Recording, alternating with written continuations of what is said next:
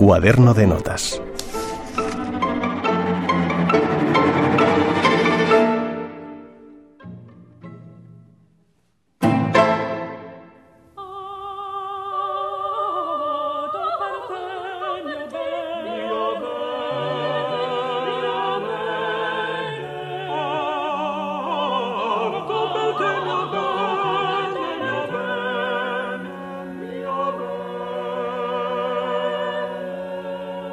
Su vida le ha convertido en un personaje de leyenda, su música en uno de los compositores más importantes de su época, Carlo Gesualdo, príncipe de Venosa.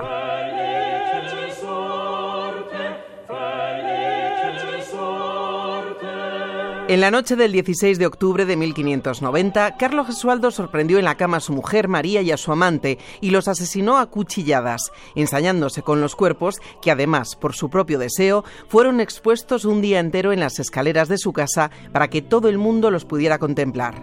No fue un arrebato de pasión, el músico, que no había cumplido 25 años, les había tendido una trampa. Fue un crimen frío y calculado.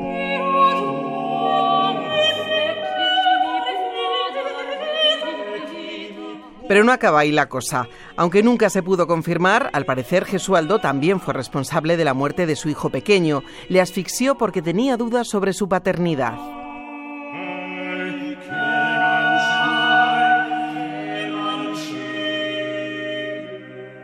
Con estas historias arranca la oscura leyenda de Gesualdo, príncipe de Venosa, compositor y laudista italiano que vivió entre 1566 y 1613.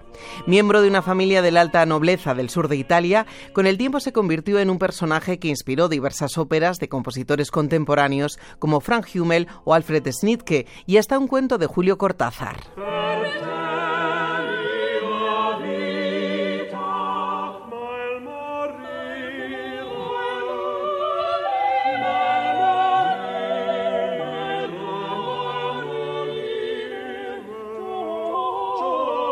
Oh.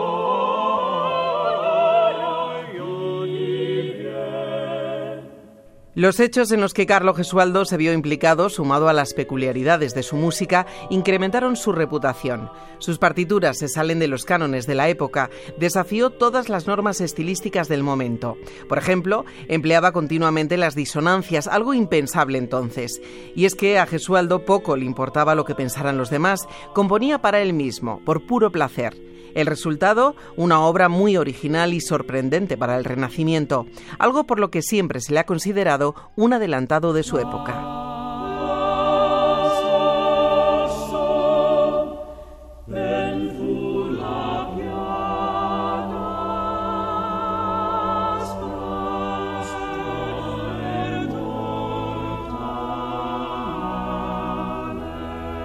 Gesualdo no cuenta con una producción muy extensa. Apenas escribió obras instrumentales. Destacan seis volúmenes de madrigales a cinco voces, muchos escritos sobre textos de Torcuato Tasso, junto a otro libro de madrigales a seis voces que ha llegado incompleto, además de dos libros de canciones sacras y responsorios a seis voces.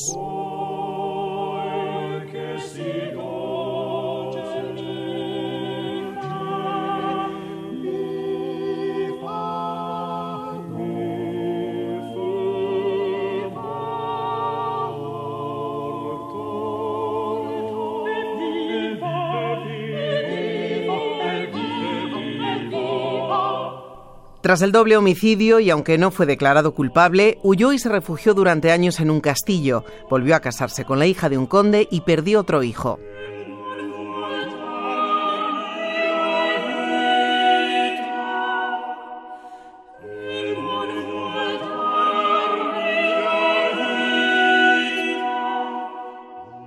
Sus últimos años fueron muy negros. Retirado en un castillo y atormentado por sus actos y la pérdida de sus hijos, se sometió a prácticas masoquistas para espantar sus demonios.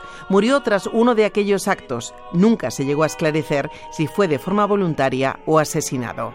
Es una de las incógnitas que rodearon y rodean la vida de Carlo Gesualdo, una de las figuras musicales más significativas y controvertidas del Renacimiento.